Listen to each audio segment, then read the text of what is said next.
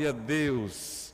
Convidar o Espírito Santo para que ele inunde o nosso ser, especialmente no dia de hoje, domingo de Pentecostes, tem todo um, um, sentimento diferente, tem toda uma carga diferente. Saber que foi num dia como hoje que o Espírito Santo veio sobre os discípulos que se reuniam numa casa, esperando por isso, esperando para que isso acontecesse efetivamente, porque Deus havia dito, Jesus havia dito que aconteceria. E agora nós estamos aqui dois mil anos depois e queremos também ser cheios desse mesmo Espírito. Então venha comigo e vamos ler a palavra de Deus no livro de Atos dos Apóstolos, capítulo 2, versículos de 1 a 4. Vai estar na sua tela, na mesma versão que eu lerei, nova versão transformadora, Atos dos Apóstolos, capítulo 2, versos de 1 a 4, diz assim a palavra do Senhor: No dia de Pentecostes, todos estavam reunidos num só lugar. De repente veio do céu um som, como de um poderoso vendaval, e encheu a casa onde estavam sentados. Então surgiu algo semelhante a chamas ou línguas de fogo que pousaram sobre cada um deles. Todos ficaram cheios do Espírito Santo e começaram a falar em outras línguas, conforme o Espírito os habilitava. Esta é a palavra do Senhor e por ela nós damos graças a Deus. Amém. Que texto extraordinário. Que escritura, que palavra, para que nós possamos entender e não apenas entender intelectualmente, mas trazer para a nossa vida a possibilidade, mais que isso, a certeza de que o Espírito Santo continua presente, continua agindo e continua desejoso de nos encher com o seu Espírito. Você crê nisso? Eu creio nisso firmemente, tão certo como há que eu respiro. O Espírito Santo está aqui e quer nos encher dele. Hoje é domingo de Pentecostes. Foi num dia assim, num domingo de rotina, num dia de rotina, onde parecia que tudo seguia a vida, as coisas especiais, queridos irmãos, acontecem assim. Parece que tudo segue o curso naturalmente. De repente, acontece aquilo que é especial Alguns não esperavam, alguns estavam alheios, alguns indiferentes, mas havia um grupo que estava esperando aquilo acontecer.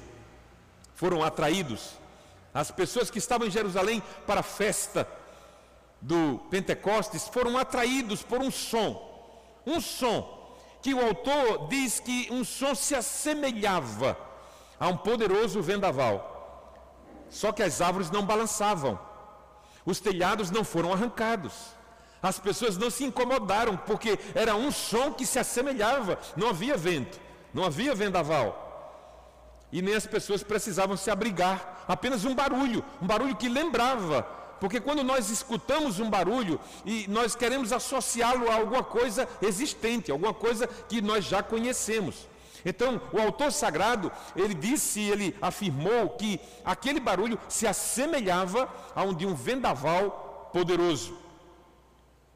Mas algo especial acontecia ali quando eles foram atraídos por aquele barulho. Homens simples, homens simples, dezenas deles, falando em línguas que eles mesmos não conheciam.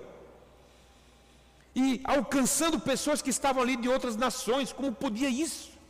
Eles não, não tinham estudado para aquilo. E aquilo foi ainda mais impactante para aquelas pessoas. O que viria a ser aquilo?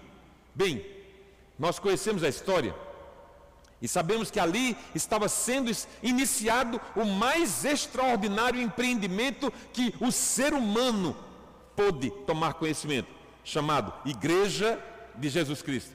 Não há nada mais impressionante do que isso. A Igreja de Jesus Cristo venceu nesses dois mil anos terríveis mudanças na humanidade. Ah, estamos vivendo uma pandemia agora. Não se preocupe, a igreja de Jesus continuará mais forte do que nunca, fortalecida, vai sair dessa pandemia com novos conhecimentos. A igreja de Cristo é o maior empreendimento da história humana. Ontem, a NASA mais uma vez lançou uma espaçonave, uma aeronave lá para o espaço, tripulada. Mas isso não chega perto do empreendimento Igreja de Cristo. Dois mil anos. O Espírito Santo havia descido, para usar o termo bíblico, o Espírito Santo havia descido para encher as pessoas. E ele continua aqui. E ele está aí na tua casa. E ele está aqui conosco. E ele pode encher você hoje. Ele pode nos encher aqui hoje, porque Ele é o mesmo Espírito, é o mesmo Deus que opera em nós o seu querer e o seu efetuar. Dois mil anos depois, e muitas histórias a mais, o Espírito Santo continua agindo, operando, continua atuando e continua enchendo as pessoas. Meu tema hoje é a plenitude do Espírito, ser cheio do Espírito. Mas eu quero trazer uma pergunta para tentar responder para você. Essa é a pergunta que eu faço como tema, subtema do nosso tema de hoje. Como ser cheio do Espírito? Talvez seja essa a pergunta que você se faça. O que eu faço para ser cheio do Espírito? Houve gente na história do começo da igreja que queria comprar essa condição. Imagina. Pensou que poderia pagar em dinheiro para ser cheio do Espírito. Não é assim que acontece. Então, talvez essa seja a pergunta que você se faça: como ser cheio do Espírito? É isso que eu quero tentar responder para você hoje. Em primeiro lugar, eu sou cheio do Espírito quando ando em unidade com o corpo de Cristo. Eu sou cheio do Espírito, eu, eu me habilito a ser cheio do Espírito quando eu ando em conformidade, quando eu ando em unidade com o corpo de Cristo. Escute bem, unidade não significa dizer uniformidade, são duas coisas distintas. Nós não estamos aqui vestindo o mesmo uniforme. Eu não sou obrigado a pensar exatamente igual ao meu staff que está aqui, e nem pensar exatamente igual a você, e nem você é obrigado a pensar exatamente igual a mim. Unidade não quer dizer que nós devemos vestir um mesmo uniforme e pensar do mesmo jeito, não é isso. Unidade é ter coisas essenciais com as quais nós não discutimos, e somos unidos apesar das nossas diferenças. A premissa básica do Evangelho é amar uns aos outros. Jesus disse isso. A base do Evangelho é o amor. O amor é o óleo do Espírito que, que faz com que as coisas aconteçam segundo a vontade de Deus, porque Deus é amor. Jesus disse que esse seria o estilo de vida que chamaria a atenção dos incrédulos, que nós vivêssemos em unidade. Veja bem, barulho como de um vendaval forte, não é todo dia que acontece. Aconteceu ali no início da igreja. Mas convivência pacífica, convivência leal, convivência honesta, isso pode ser repetido e repetido, como efetivamente foi repetido desses dois mil anos até hoje. Então, se você quer ser um crente cheio do Espírito, você precisa estar em unidade com o corpo. É por isso, é por isso que nós estamos aqui. É por isso que a igreja se manteve firme e crescente nesses dois mil anos pela unidade do corpo. E por que isso atrai tanto as pessoas? Porque esse mundo jaz no maligno. Esse mundo não, não está se, se importando ou dando valor à unidade. Não, não, não. Cada um defende o seu espaço. Cada um defende o seu ponto de vista, cada um defende as suas ideias, mas no reino de Deus não. No reino de Deus é a unidade do corpo que conta. O estilo de vida do mundo leva ao engano, à mentira, à falsidade, à deslealdade e seus congêneres. Mas no verso 1 do texto que, que lemos, está assim escrito: No dia de Pentecostes, estavam todos reunidos em um só lugar. É claro que eu estou trazendo isso de forma metafórica para a nossa discussão aqui. Estar reunido fisicamente num só lugar não quer dizer que nós é, necessariamente comungamos dos mesmos pensamentos. Gente, nesse tempo de pandemia e quarentena, nós temos sabido bem o que é estar reunidos no mesmo lugar por muito tempo. É? E há muitas famílias aí com dificuldades de lidar com isso o tempo todo. Jeane fez de mim, tem feito de mim um exímio lavador de pratos. Porque é muito tempo em casa. E precisa ajudar, precisa dividir as tarefas. Né? Minhas unhas já não aguentam mais. E parece que o prato parece que produz, mas parece que ele nasce. Parece que sai das gavetas, não é possível. A gente sabe agora, mais do que nunca, o que é viver confinado.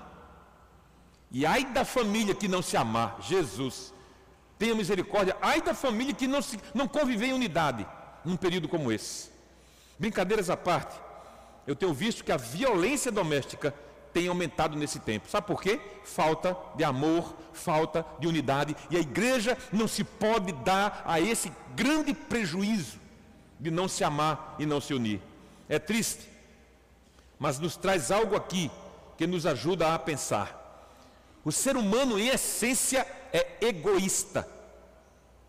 Em essência, ele é para ele, ele se volta para ele, a favor dele.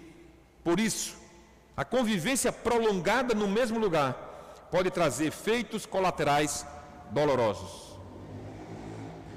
Esse ser egoísta, ele se em si mesma volta-se para si, aplaude e exalta os próprios feitos e se retroalimenta da gordura do próprio ego. É terrível, mas é verdade. O que aconteceu com os cristãos de Jerusalém nos dias que antecederam aquele dia de Pentecoste, não foi um confinamento imposto, foi uma decisão de unidade. Olha aí, eles não foram levados à força para o cenáculo, para aquela casa, naquele andar de cima, para esperar o Espírito Santo. Não, eles foram voluntariamente. Foi uma decisão de unidade, foi uma decisão de estar perto, uma decisão de estar junto, uma decisão de esperar. Isso significa unidade do corpo. Olha aqui para mim, família da ressurreição. Se você quer ser cheio do Espírito Santo, decida pela unidade do corpo. Decida, você como membro do corpo, decida pela unidade. E isso começa em cada um de nós, começa em mim, começa em você. Começa dizendo não às picuinhas e sim à compreensão. Começa dizendo não à intransigência e sim à gentileza. Começa dizendo não às comparações e sim ao contentamento com o que se tem. Um mal desse tempo é comparações. Um mal desse tempo é quantas curtidas eu tive e quanto fulano tem. E quando você se contenta com o que você tem e você luta para você melhorar o seu, sem se comparar aos demais, aí sim você sabe o que é unidade. Mas quando você está na igreja e começa a se comparar, porque fulaninho tem uma oportunidade melhor do que a sua, isso não significa unidade.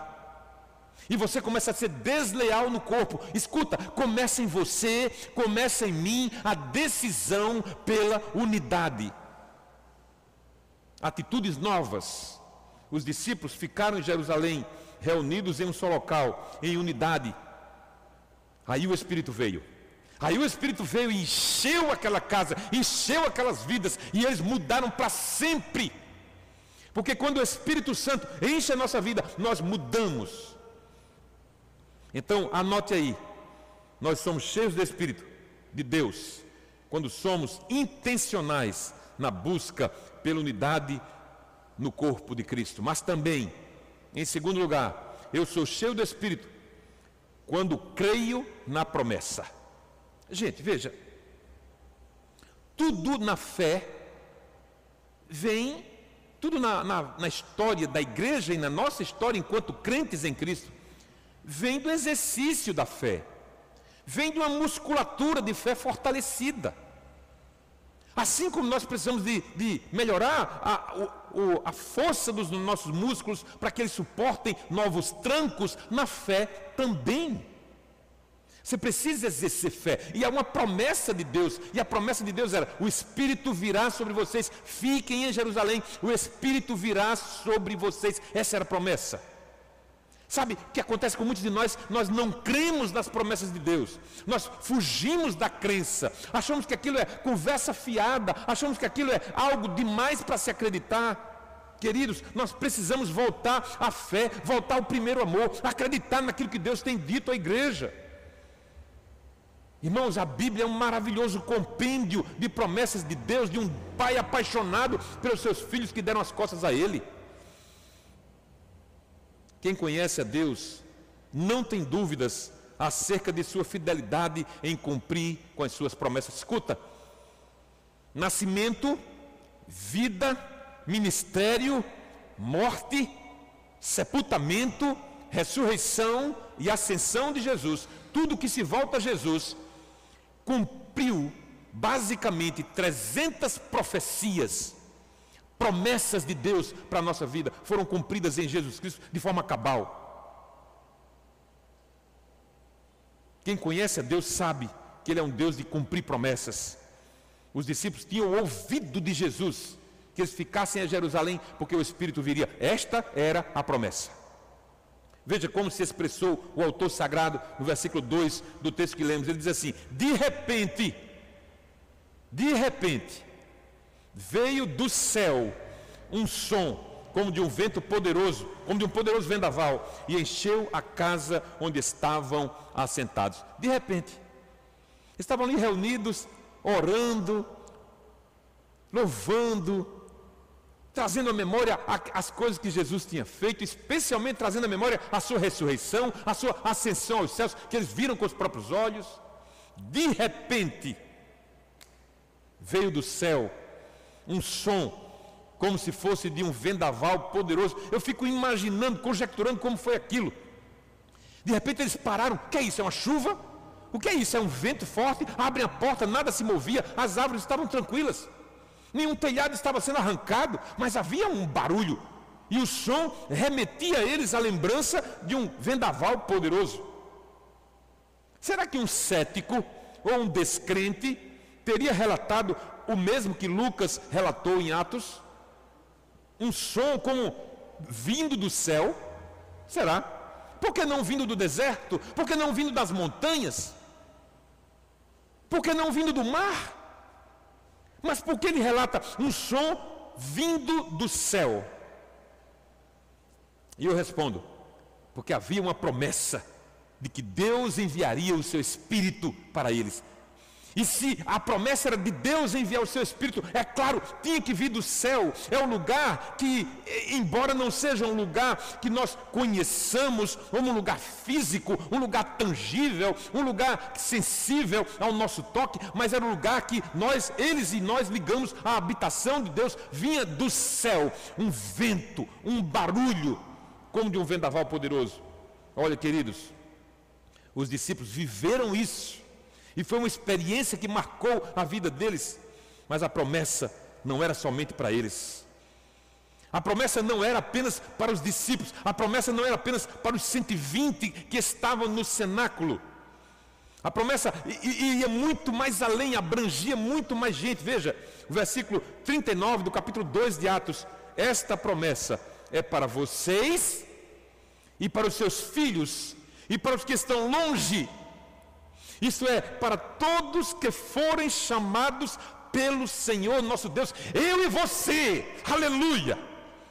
Ou seja, o Espírito Santo de Deus quer me encher e quer encher você, quer encher esta igreja e quer encher a igreja batista, quer encher a Assembleia de Deus, quer encher os congregacionais, quer encher os presbiterianos com o seu poder, para que o mundo creia que Deus enviou Jesus para nos salvar. Aleluia. Ah, que alegria saber que o Espírito Santo pode vir na minha vida. Essa promessa também é para mim, também é para você. Eu sei que o propósito primordial do Espírito Santo em nós é trazer descrentes à crença, transformar criaturas em filhos, dissipar as trevas em luz. Sim, eu sei disso.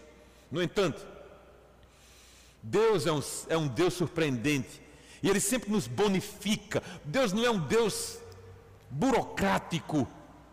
Deus é um Deus de nos bonificar, sabe? Quando você faz alguma compra e de brinde você ganha alguma coisa, um bônus que você ganha, Deus é assim, Deus gosta de bonificar. Então, Deus é extraordinariamente bom e generoso. E ele, o que é que ele faz quando ele nos bonifica através da vinda do seu Espírito? Ele harmoniza tudo em nós.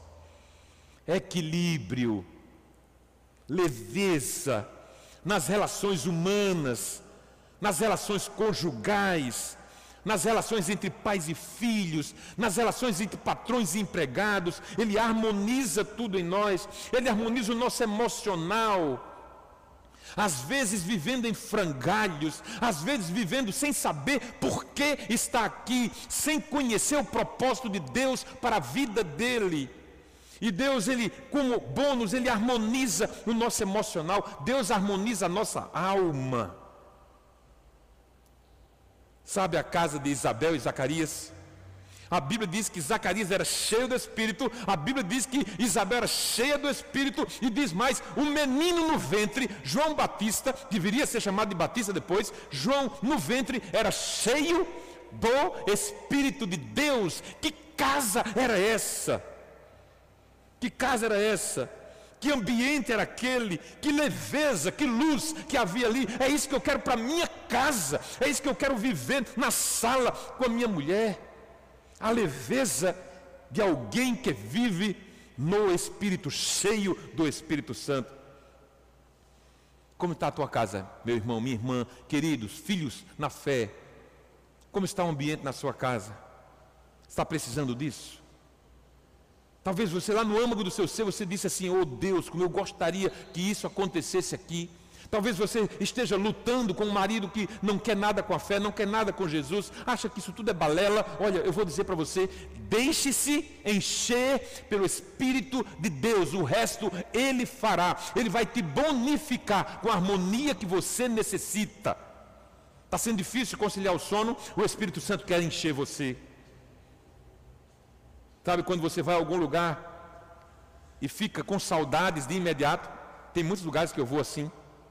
Quando eu saio de lá, já estou com saudade. Foi tão bom estar com aquela pessoa, foi tão bom conversar com aquela pessoa, receber alguma coisa daquela pessoa, aprender algo mais, que quando eu saio, já saio com saudade. Você já foi em um lugar assim? Eu penso que quando Maria, que foi visitar Isabel naquele tempo, passou uns dias com ela, e quando volta, ela volta com esse sentimento: ai, que saudade, que casa, que leveza, que luz que há naqueles ambientes. Algumas vezes, gente, escuta isso aqui. Algumas vezes, o que é sacro está cheio do Espírito, mas às vezes, o que não é sacro também é invadido por ele. Porque ele é livre e vai ao encontro daqueles que creem na sua promessa. O Espírito Santo não está nessa plataforma que nós chamamos de altar. Perceba, você pode ser cheio do Espírito sem estar necessariamente nesse espaço, nesse ambiente físico que nós chamamos de igreja. Você pode ser cheio do Espírito aí, agora, na tua casa, se você disser, vem Espírito Santo, enche a minha vida. É assim. O que mais espantou aquelas pessoas em Jerusalém, na minha opinião, foi o fato de algo daquela magnitude não acontecer no lugar previamente esperado no coletivo consciente das pessoas religiosas, e sim no lugar estranho. Por que não aconteceu no templo? Por que não aconteceu entre os sacerdotes? Percebe? Que nem sempre o sacro é o lugar onde o Espírito de Deus está, nem sempre. Porque o Espírito de Deus vai onde pessoas que o amam estão. Aleluia. Alguém já passou a ideia para você de que a ação do Espírito foi elitizada por um grupo religioso? Alguém já passou isso para você? Que para você ser um crente cheio do Espírito, você tem que habitar tal igreja ou pertencer a tal igreja. Isso é falso, isso é fake. Não vá nessa. Eu lhe digo, creia na promessa. Ela foi feita para você e para os seus filhos. Ela foi feita para todos os que são chamados por Deus, não para um grupo específico. Somos cheios do Espírito quando somos intencionais na busca pela unidade do corpo, quando cremos na promessa, mas por fim, eu sou cheio do Espírito quando os milagres passam a fazer parte da minha história de vida. Eu me encho do Espírito e os milagres começam a fazer parte da história da minha vida. Eles passam a ser rotina. Eles passam a acompanhar o meu dia a dia. Tem tanta coisa acontecendo nesse tempo, tanta gente sendo ceifada por um minúsculo vírus.